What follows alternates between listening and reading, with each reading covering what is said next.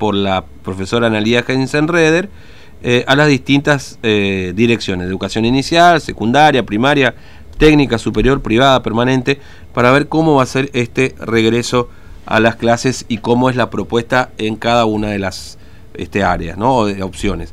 Presencial, semipresencial, la virtual y la combinación de virtualidad y presencialidad. Pero bueno, en este regreso a los docentes que ocurrió ayer con el inicio del calendario escolar, hemos charlado con algunos establecimientos educativos, pero vamos a conversar con una eh, docente, no podemos decir que sea docente, hoy sí, siendo diputada provincial, pero por supuesto siendo docente, que es la diputada provincial Patricia Arguello, que tiene la amabilidad de atendernos. Diputada Arguello, ¿cómo le va? Buen día, Fernando la saluda, ¿cómo anda? Buen día, Fernando. ¿Cómo estamos? Bien, nosotros muy bien, gracias igualmente. Bueno, los docentes este, volvieron ayer a las escuelas, algunos, porque otros, bueno, todavía las escuelas no han sido entregadas. Eh, el 2 de marzo arrancan las clases. ¿Qué pasa en las escuelas hoy? ¿Qué, ¿Qué pudo enterarse ya que pudo charlar con los docentes de cómo están las escuelas y cómo van a encarar este inicio de clases? Una vez más, la triste realidad que, que nos toca a todo el contexto educativo, Fernando, que no es novedad, pero uno tiene la esperanza de que las cosas cambien y que esta pandemia nos muestre otra realidad. Pero seguimos eh, con la misma incertidumbre, con la misma improvisación y con esta tarea tan difícil que tienen hoy los docentes que se están presentando a trabajar y nuestros directivos en toda la provincia, modalidad rural, los niveles iniciales, primario, secundario, terciario. Y una vez más, eh, es el docente el que tiene que ponerse la escuela al hombro y es el directivo el que tiene que ponerse toda la realidad institucional mm. en los hombros. Que mm. sabemos cuáles son esas realidades hoy. Eh, mm. la falta de insumos, eh, los arreglos en la infraestructura, el docente que tiene que estar reacondicionando su escuela, limpiando los insumos que nos llegan, y una notificación, como vos dijiste, que es la que sale a circular desde el Ministerio de Cultura y Educación, eh. donde se dan las instrucciones de cómo va a ser. Mm. Pero del dicho claro. a la realidad que están pasando nuestros docentes, Sí, es, esta, esta comunicación, perdón, este diputado Guayo, es esta comunicación la número dos, recién la compartida con la audiencia, de cómo va a ser el regreso a la presencial. Va, en realidad la modalidad, porque por supuesto hay cuatro opciones, por ejemplo, en primaria y secundaria, después hay una evolución semanal que van a hacer los chicos de nivel inicial. Pero claro, esto también va a depender de cada región, digamos, porque no es lo mismo por ahí una escuela de Formosa o un colegio de Formosa, por ejemplo, Juan José Silva. Hoy Juan José Silva todavía sigue siendo un centro de cuarentena allí además por matrícula difícil. De puntos, Fernando, y ellos qué dijeron que se van a fusionar las escuelas, mm. que van a, en teoría, dos instituciones funcionar en una. Imagínate lo que implica eso para el docente y para un directivo. Si vos tenés tu domicilio de, de tu trabajo en un determinado barrio donde está tu escuela, que hoy no podés asistir, no puede funcionar esa escuela, porque todavía está como centro de aislamiento. Implica todo un cambio en ese docente, en ese directivo, en esa familia que tiene que llevar al niño a otra escuela porque su escuela todavía está ocupada como centro de alojamiento. Son cosas que no se han previsto y mm. sobre la marcha arrancan siempre solamente priorizando la vuelta a clases, pero no con la realidad que esto implica. El hacer de nuestra escuela un lugar seguro que involucra a Fernando un trabajo articulado que no lo tendrían que hacer ahora en este proceso de inicio. Eso ya tendrían que haber trabajado durante todo el año donde nuestras escuelas estuvieron cerradas. Mm. Nuestros docentes hicieron un trabajo inmenso para poder llevar adelante el proceso de formación y enseñanza con lo que fue la, la virtualidad es necesario que vuelvan las clases presenciales, es necesario, pero debemos garantizar una vuelta a clases de manera segura. Sí. Y es lo que no estamos teniendo. Mm. Nuestros docentes hoy limpiando nuestras escuelas, las escuelas sin agua, sin insumos, sin elementos de limpieza, la misma temática con la cual terminamos el año pasado. Claro.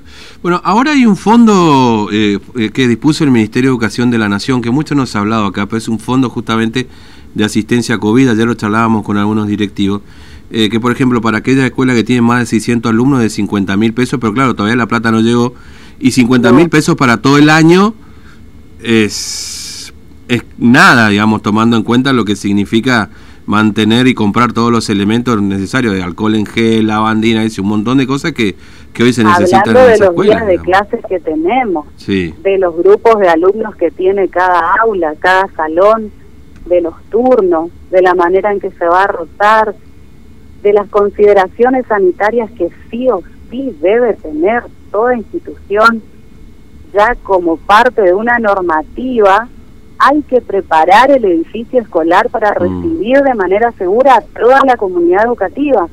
Vos mismo dijiste, con 50 mil pesos, ¿qué hacemos todo el año? Mm. Además que no se permite el cobro de cooperadora, y sin cobro de cooperadora, ¿dónde sale la plata? Porque el Estado no la pone, digamos, ¿no? Esto es la realidad de las escuelas. Este, son los docentes los que tienen finalmente que, que apoyar ahí, y los padres también, porque los padres el también. docente y el directivo sacar de su bolsillo para nuestros propios insumos, porque siempre fue así, ahora se va a sumar el gastar en elementos de limpieza, porque uno necesita garantizar también su salud y la de sus alumnos. Y la familia que siempre de alguna u otra manera siempre eso hay que destacar está presente. Más allá de la situación económica por la cual uno atraviesa como sociedad que está difícil eh, la familia siempre acompaña con lo poco o mucho que tenga pero es prioridad del Estado hoy abrir nuestras escuelas con las condiciones que necesitamos y nos deben garantizar tanto a la comunidad educativa, al docente, al directivo y a la familia que estén en condiciones. Nos deben cuidar y nos debemos cuidar entre todos. Mm. Eh, es decir, ah, bueno, falta todavía un tiempo hasta marzo, eh, bueno, una semana en realidad, porque ya un poquito más. claro.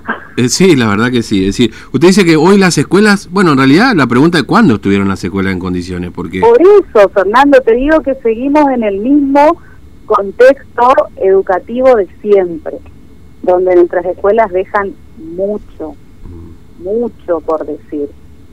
Y el maestro de grado, el profesor de secundaria, el profesor de una escuela rural, el maestro especial de una escuela de modalidad especial, todos podemos opinar y sabemos esa realidad.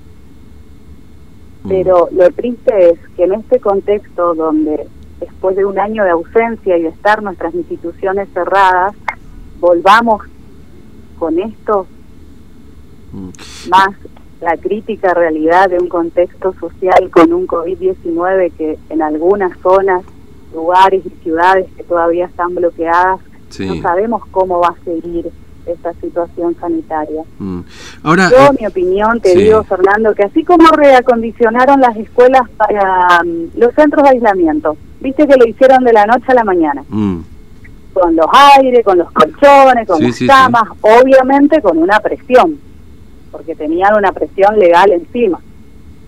Esa reacción sería la mínima que ellos tendrían que tener para reacondicionar nuestras escuelas hoy, pero no para centros de alojamiento y aislamiento por una situación particular que se les dio y que se hizo conocido a nivel mundo más o menos, que por eso reaccionó así el gobierno. La mm. política educativa de Formosa debe pujar a nuestro gobierno provincial para que la educación sea la prioridad Siempre nuestras escuelas estuvieron abandonadas, siempre nuestro sistema educativo estuvo solventado lo que es gasto institucional por los docentes, por la cooperadora, por los directivos, por los trabajos que hace la escuela para recaudar fondos. Hoy necesitamos más que nunca un Estado presente en el mm. sistema educativo que garantice la seguridad de hacer de nuestras escuelas un lugar seguro para la vuelta a la presencialidad. Mm. Ahora, eh, eh, también es cierto que las escuelas, eh, y en esto también se insistió mucho justamente por este regreso a la presencialidad y no a la virtualidad, porque las escuelas, la realidad que se han convertido en además de, de ahora no, siempre, digamos, ¿no? Pero ahora más todavía imagino, por, por, por el protagonismo que tiene el docente en la contención social de los niños, para ir a comer, este, casos lamentablemente de chicos golpeados y abusados que muchas veces se expresa en las escuelas, digamos. Esto también, por supuesto, el contacto que los niños deben tener entre sí es para la socialización. En fin, son distintos argumentos que se han dado para el regreso a la presencialidad. Eh, usted, por lo que nos acaba de decir, no están dadas las condiciones, evidentemente, para ese regreso a la presencialidad. El problema es que la virtualidad tampoco parece haber sido una respuesta demasiado buena para los chicos en el 2020. Más allá de todo el trabajo que han hecho los docentes por tratar de mantener este proceso de enseñanza, sabemos que la presencialidad es necesaria y debemos volver a nuestras escuelas de manera presencial. No podemos pasar un año más sin que nuestros niños puedan tener el acompañamiento y la mm. presencialidad en nuestras aulas con lo que significa esto. El volver a la escuela va a implicar necesariamente construirnos de vuelta como docentes en nuestro modo de organizarnos, en nuestro modo de enseñar, de relacionarnos, como vos decís, el vínculo de la socialización de los chicos y la experiencia educativa va a cambiar. Pero todo ese proceso, Fernando, lo podemos hacer nosotros los docentes, que apostamos a, a volver a la escuela, a volver a la presencialidad, porque como vos decís, es necesario, es necesario que nuestros chicos recuperen la presencialidad en las aulas, la enseñanza, el aprendizaje y todo lo que implica la tarea del docente.